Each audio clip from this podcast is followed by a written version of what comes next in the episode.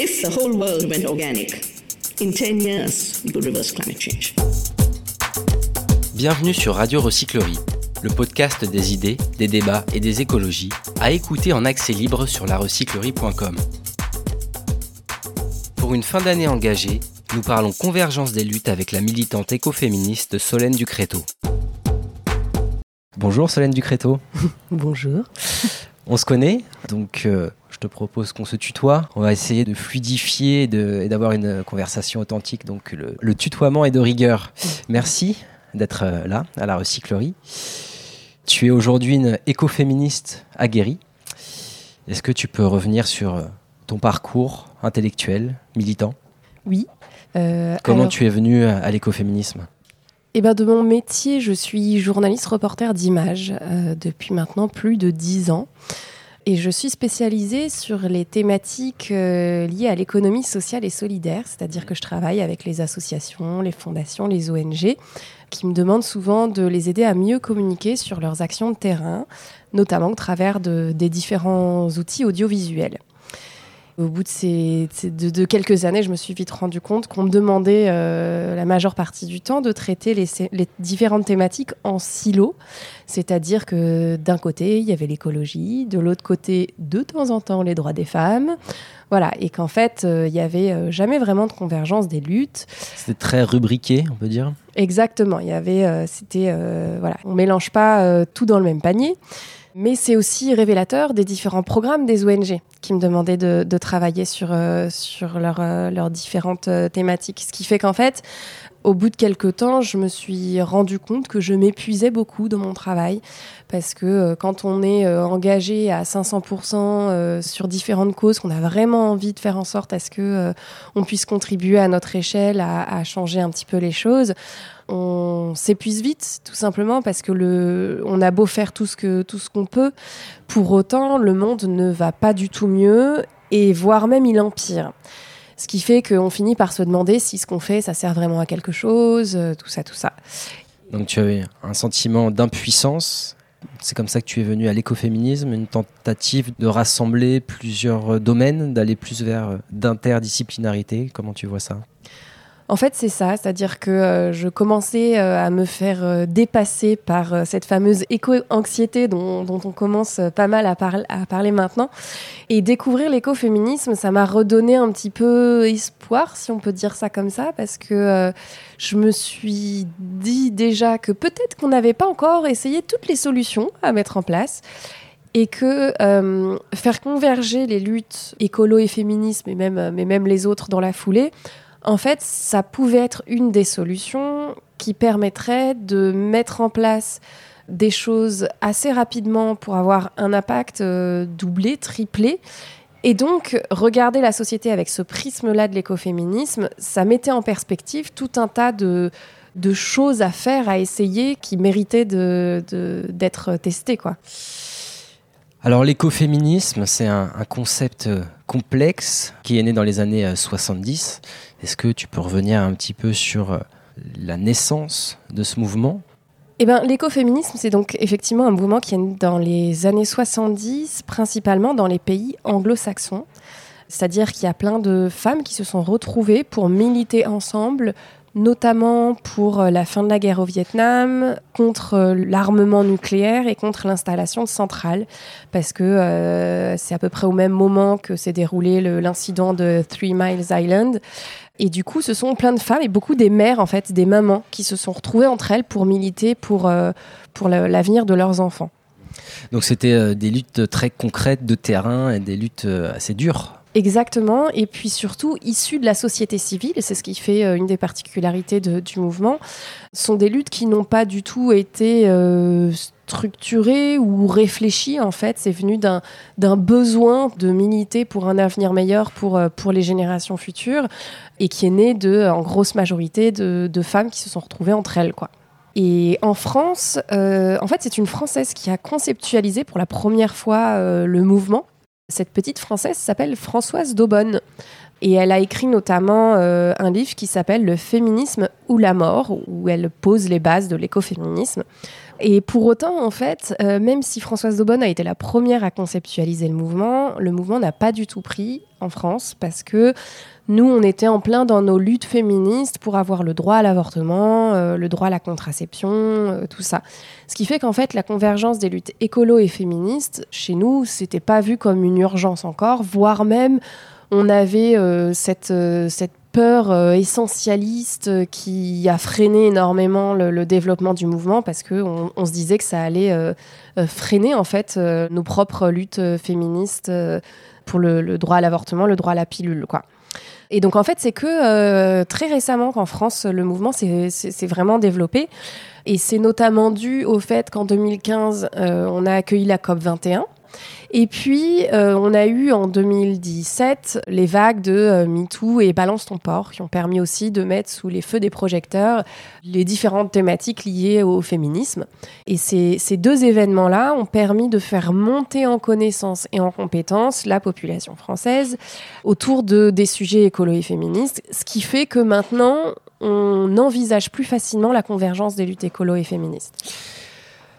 Alors, il y a une grande question c'est comment envisager l'écoféminisme. Est-ce qu'il faut l'envisager comme une forme de juxtaposition entre deux courants de pensée qui sont d'un côté l'écologie et de l'autre le féminisme? Ou est-ce qu'on peut, à travers l'écoféminisme, tenter euh, de concevoir un mouvement plus ample qui nous amènerait à une forme de questionnement, de questionnement à l'encontre de l'écologie et du féminisme et d'avoir de créer comme ça un, élan davantage vers une, convergence des luttes euh, fortes alors effectivement, euh, l'écoféminisme ne se résume pas juste à la hum, convergence des luttes écolo et féministes. Ça, on va dire que c'est le, premier niveau de lecture. C'est euh, quand on débute en tant que, que jeune militant, militante, euh, c'est souvent ce qu'on ce qu'on envisage plus facilement. Ok, qu'est-ce qu'on peut faire pour imbriquer ces deux thématiques-là et puis monter des projets autour de, de ces deux thématiques-là? Mais en fait, ça va un petit peu plus loin. Et ce qu'on va venir faire avec l'écoféminisme, c'est déconstruire ce qu'on appelle un système, le système d'oppression patriarcale. Alors le mot fait un peu peur. Capitaliste aussi. Et oui, effectivement. Euh, bon, première précision, euh, le système d'oppression patriarcale, ça ne veut pas dire on va venir détruire les hommes. Sortons de cette peur-là. le système d'oppression patriarcale, on parle bien d'un système patriarcal parce qu'il se trouve que euh, effectivement ce système est quand même majoritairement euh, opéré par des hommes, mais il peut être aussi opéré par des femmes. Oui, c'est ça, c'est un, des écueils de, vouloir renverser le système patriarcal par un autre qui pourrait devenir une autre forme d'obsession, d'oppression, pardon, lapsus. Et du coup, là, on continuerait finalement à perpétuer des rapports de domination. Exactement. L'objectif, c'est bien de, s'émanciper de tous ces systèmes d'oppression. Et donc, il est bien évidemment hors de question de prendre le pouvoir euh, sur les hommes et puis de remettre ensuite, euh, de réopérer ces mêmes systèmes d'oppression sur les hommes. Euh, l'objectif, c'est de changer le, système en soi et qu'on puisse tous et toutes être dans le même bateau pour construire des solutions pour un avenir meilleur.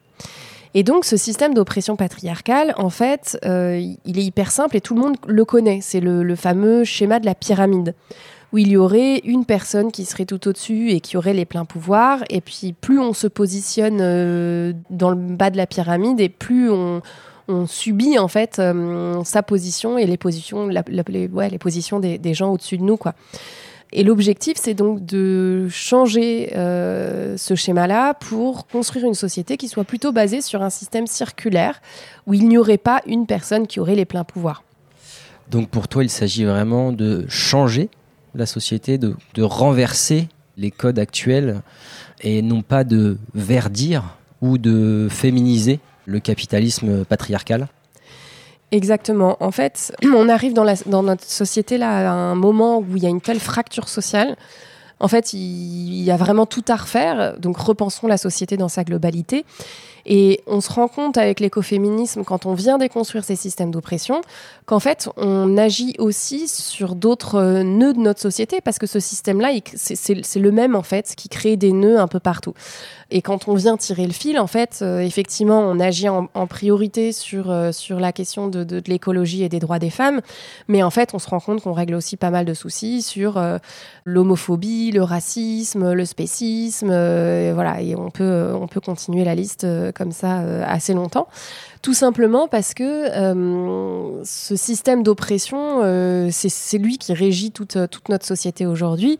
Et quand on repose des, bases qui sont beaucoup plus saines, et eh ben, euh, et ben c'est, ce sont des solutions sur le plus long terme qui sont mises en place avec un impact qui est décuplé. Et pourquoi en priorité dans ce cas-là les femmes et l'écologie? Tout simplement parce que bon, l'écologie maintenant c'est devenu une urgence. Euh, tout le monde est obligé de se poser euh, cette question-là. On ne peut plus y couper. Et puis parce que les femmes font partie de la catégorie sociale la plus vulnérable partout dans le monde parce que tout simplement, euh, les femmes sont les plus pauvres, sont les plus précaires. C'est la catégorie sociale la plus précaire dans tous les pays du monde. Ce qui fait que dès qu'il y a une crise qui arrive, que ce soit une crise écologique, une crise sociale, une crise économique, une crise sanitaire, en fait, ce sont toujours les premières à voir leurs droits reculer ou alors tout simplement à tomber dans, une précarité, à subir ces crises-là euh, de plein fouet parce que ce sont euh, les plus pauvres tout simplement. Donc en, venant agir sur la question de, l'égalité femmes-hommes et de l'écologie, on règle en fait pas mal de soucis.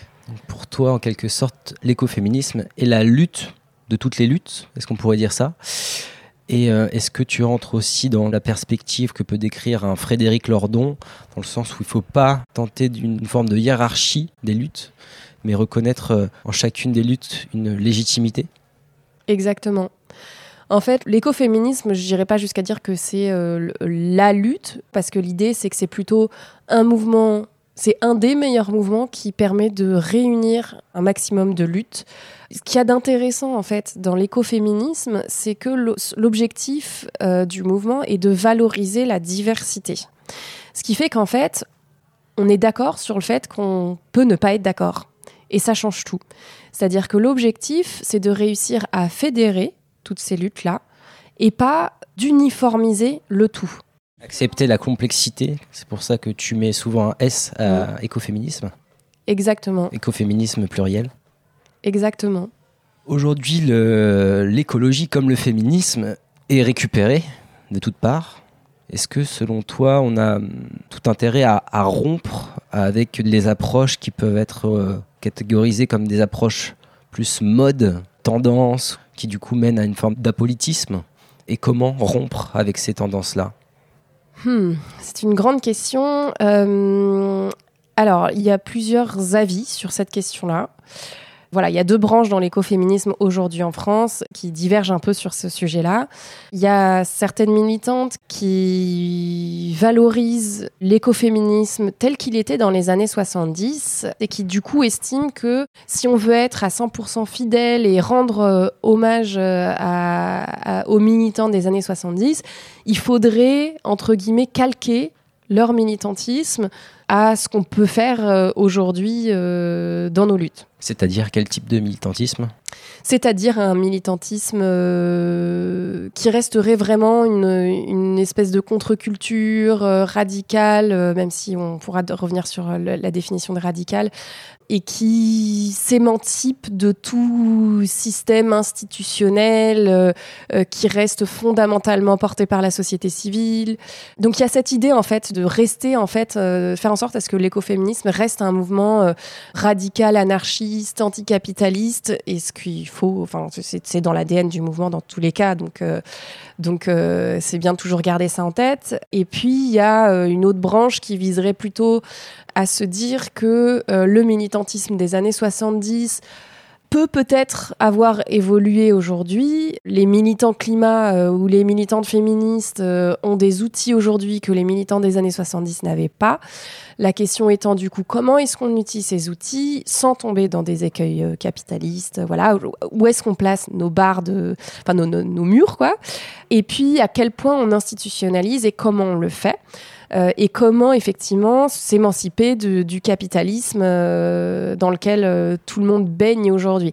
Et ça, c'est la grosse question. C'est-à-dire, en gros, est-ce qu'on reste un petit groupuscule de militantes euh, et de militants qui élevons, euh, non, qui n'élevons pas de chefs parce qu'on est, euh, on n'élève pas des animaux, qui habitons dans les yourtes et en communauté de femmes, en unicité sur des ZAD, ou alors est-ce que on milite en ville pour pouvoir mobiliser un maximum de personnes avec nous et, et infuser en fait et infuser dans la société un peu sur toutes les sphères et infiltrer le système de l'intérieur pour mieux le renverser.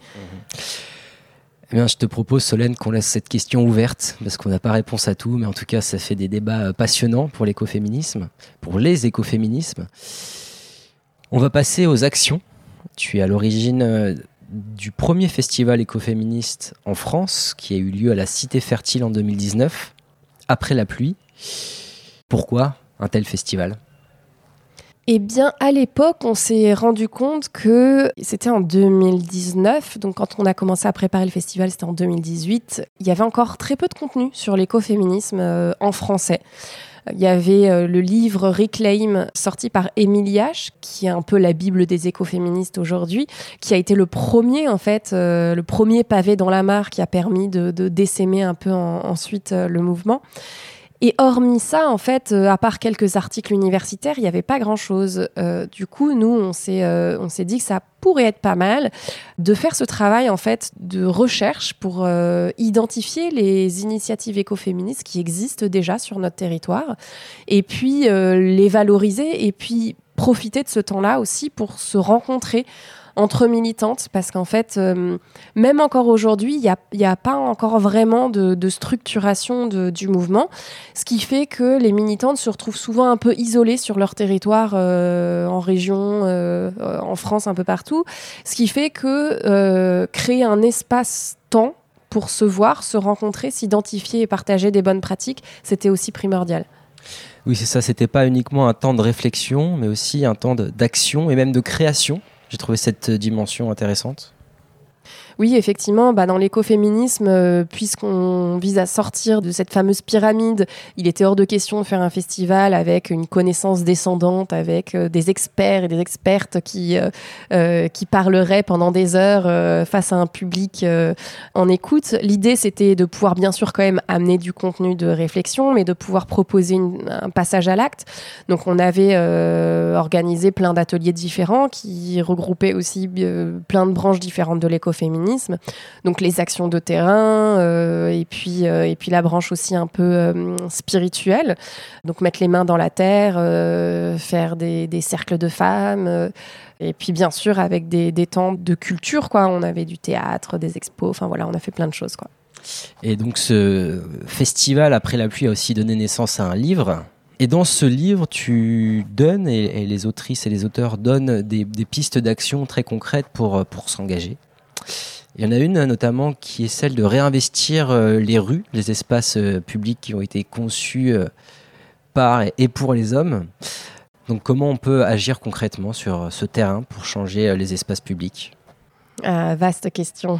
Il y a plusieurs choses. la première, c'est que si, si on est plutôt une fibre artistique, par exemple, on peut tout simplement faire du street art pour se réapproprier les murs. C'est ce que fait notamment euh, la street artiste euh, Wild Wonder Woman, qui vient faire des collages de ces illustrations qui, euh, qui mettent en avant des petits personnages plutôt féminins. Dans ses représentations, en fait, elle fait tout le temps converger un personnage féminin avec des éléments naturels et, et souvent elle, elle, dénonce des choses. Donc, dans sa pratique d'art, c'est complètement écologique et puis surtout, elle explique dans sa démarche que elle vient féminiser les rues en y mettant en fait des figures féminines. On, peut, discuter le terme de figure féminine, hein, mais euh, voilà, je simplifie un peu. Et puis en, le végétalisant, même si c'est symboliquement aussi, il se trouve qu'elle vient toujours coller ça sur, euh, sur des, des, grandes surfaces en béton, euh, dans des lieux vraiment pas poétiques. Et elle, elle vient se réapproprier la rue de cette façon-là. Donc ça, c'est sur une partie militante artistique. Après, on peut, on peut faire plein de choses d'un point de vue territorialité. Mais bon, ça, en tant que citoyen, à part faire pression sur, euh, sur sa territorialité, on ne peut pas faire euh, grand-chose par nous-mêmes. Euh, mais effectivement, on peut demander, par exemple, des permis de, de, végétalisation pour pouvoir créer en fait des espèces de, de micro-jardins partagés autour de soi, dans l'idée, bien évidemment, de pouvoir réunir aussi des gens autour de nous et faire de la sensibilisation là-dessus, et si possible, pas que des femmes, en fait. Mmh. Euh... C'est ce que j'allais ajouter aussi en tant qu'homme, on peut tout à fait s'engager en faveur de l'écoféminisme, que ce soit très concrètement avec des actions, mais aussi tout simplement dans notre manière d'être, en tout simplement acceptant nos émotions. Qu'est-ce que tu en dis? Effectivement, il y a un exemple que j'aime beaucoup donner, donner là-dessus, qui est euh, l'exemple des pays du Nord, en fait. On peut se demander comment ça se fait que dans les pays du Nord, ils ont euh, une conscience écologique qui est plus développée que la nôtre, et qu'en plus de ça, ils ont une, une égalité entre les femmes et les hommes qui est bien plus aboutie que la nôtre. Les pays nordiques, tu veux dire? Ouais, les pays nordiques. En fait, on se rend compte que euh, le congé parental a une grosse influence sur ces deux prises de conscience écolo et féministes. Si je prends l'exemple de l'Islande, de mémoire, les couples qui ont un enfant de, de, de, qui, qui, arrive dans le foyer ont six mois de congé parental. Six mois par personne. Donc euh, six mois le, la maman, six mois le papa, ou les deux mamans, ou les deux papas. Et en plus de ça, il y a trois mois supplémentaires qui s'ajoutent et qui peuvent être partagés, c'est-à-dire euh, un mois et demi euh, une personne, un mois et demi l'autre, ou deux mois une personne, un mois l'autre. Et surtout, ce qu'il y a d'intéressant, c'est que ce congé parental est obligatoire. C'est-à-dire que si les parents ne le prennent pas, ils ne sont pas payés. Ce que ça change, c'est que dans la sphère du foyer, les deux parents se retrouvent obligés à gérer le bébé, la vie quotidienne d'un bébé sur le long terme, enfin en tout cas sur euh, au, moins, euh, au moins six mois. Donc ça, ce sont des, des expériences de vie euh, très concrètes qui permettent de, de, changer la donne. Exactement, parce qu'en fait, il y a beaucoup de personnes qui ont la prise de conscience de la charge mentale à l'arrivée d'un enfant, et y compris de la charge écologique à l'arrivée d'un enfant. Parce que du coup, on se pose la question, mince, les générations futures, qu'est-ce qu'on va laisser à nos enfants Eh ouais. Voilà. Et donc, en fait, euh, gérer ça pendant six mois, ça permet aussi de mettre en place des habitudes. Ce qui fait que sur le long terme, ensuite, les tâches sont réparties mieux dans le foyer. La conscience écologique, elle est gérée euh, enfin, beaucoup plus équitablement dans le couple. Et en plus de ça, d'un point de vue du travail, ça change tout parce que quand les papas ont le même congé parental que les mamans, et ben on se retrouve plus dans un entretien d'embauche à 30 ans avec son boss qui nous dit Mais dis donc, euh, mademoiselle, vous avez 30 ans, euh, l'enfant c'est pour bientôt. Et ben maintenant, les hommes se retrouvent avec la même, euh, avec la même peur ou les mêmes voilà, ou voire même c'est le système du travail qui change en fait pour s'adapter à la vie familiale et c'est ce qui, euh, c'est ce qui contribue grandement en fait euh, au changement des consciences et, et du coup au changement de, de ce qui nous entoure. On va parler maintenant de la présidentielle 2022. Tu as été la porte-parole de Sandrine Rousseau, qui a fait une très belle euh, campagne écoféministe lors de la primaire écologiste. Est-ce que tu penses que le concept d'écoféminisme est aujourd'hui assez mature, assez puissant pour euh, infuser le débat public à l'approche de 2022 alors, je le placerai pas comme ça, je le formulerai à l'inverse.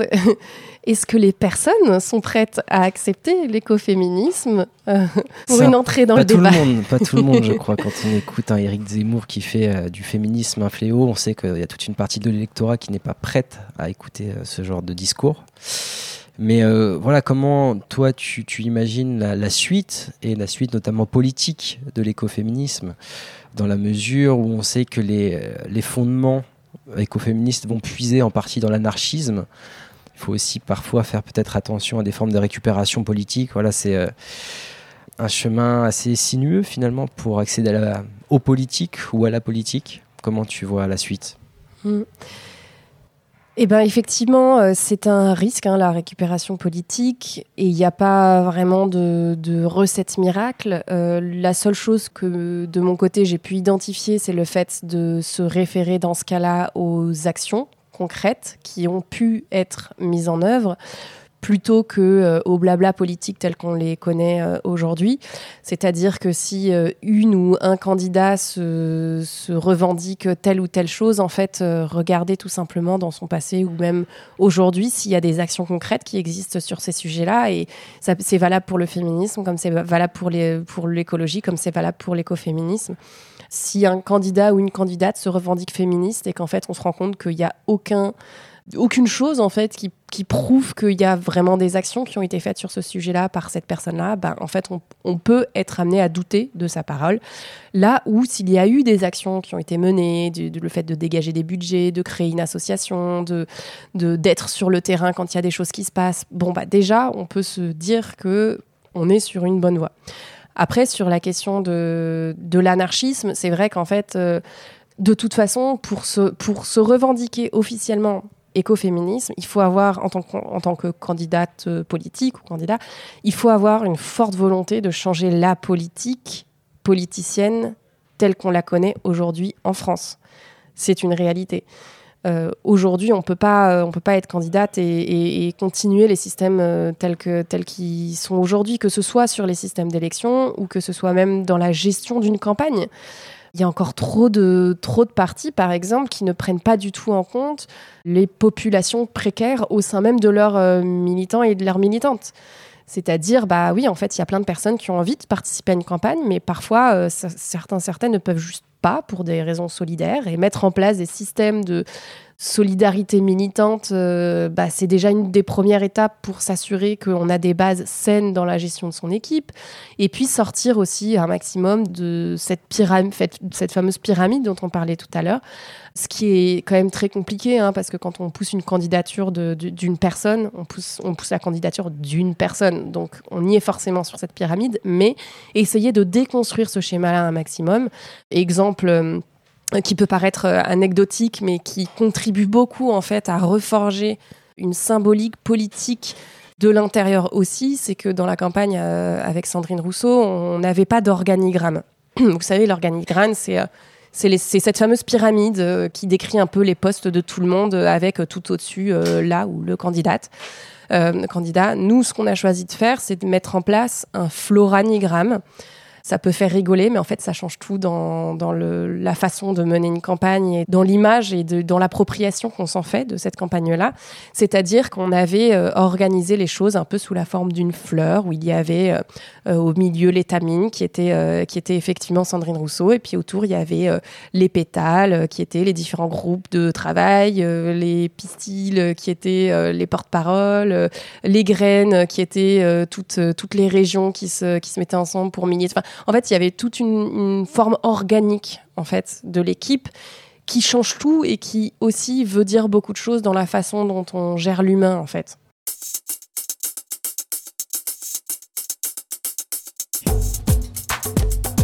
Solène Ducréto, on passe à notre deuxième partie de podcast avec les questions qu'on a l'habitude de poser ici. La question habituelle, la première, c'est quel a été ton plus grand déclic écologique? Mais moi, j'ai envie de te poser la question plutôt quel a été ton plus grand déclic écoféministe? Oui, et eh ben c'est un, c'est un, un, poème de. Ah, c'était, ah, je crois que tu allais dire c'était un podcast euh, de la recyclerie. Ça aurait pu. euh, non, bah, et là, c'était un poème euh, de, de Suzanne Sachs, euh, lu dans le livre Reclaim, qui s'appelle Une question stupide.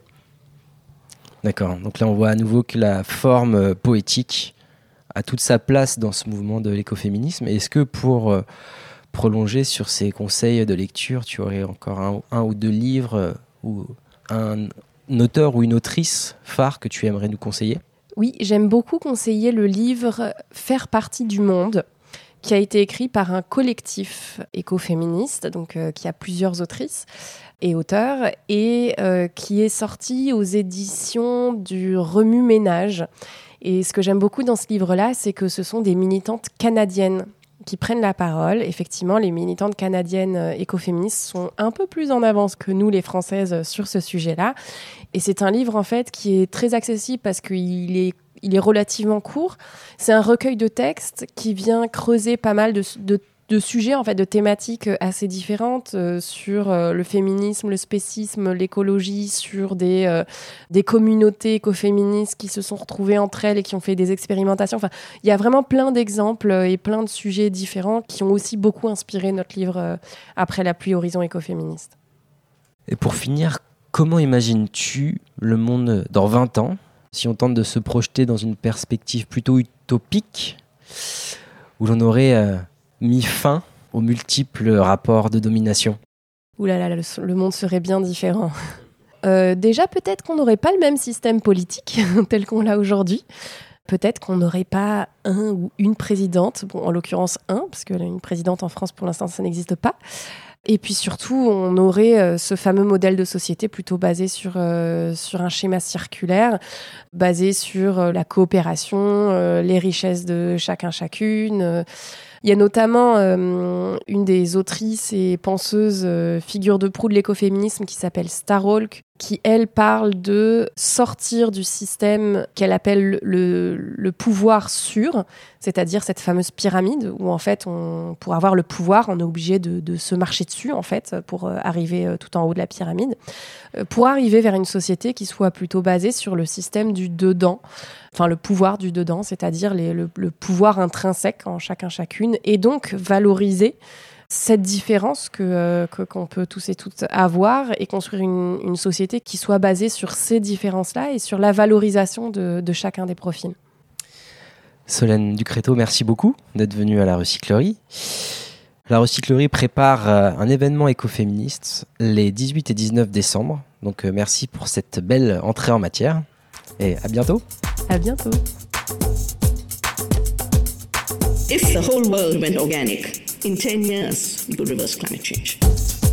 Toutes nos émissions sont disponibles en podcast sur larecyclerie.com. Oui, mais est-ce que si moi je fais un truc tout seul, ça sert à quelque chose?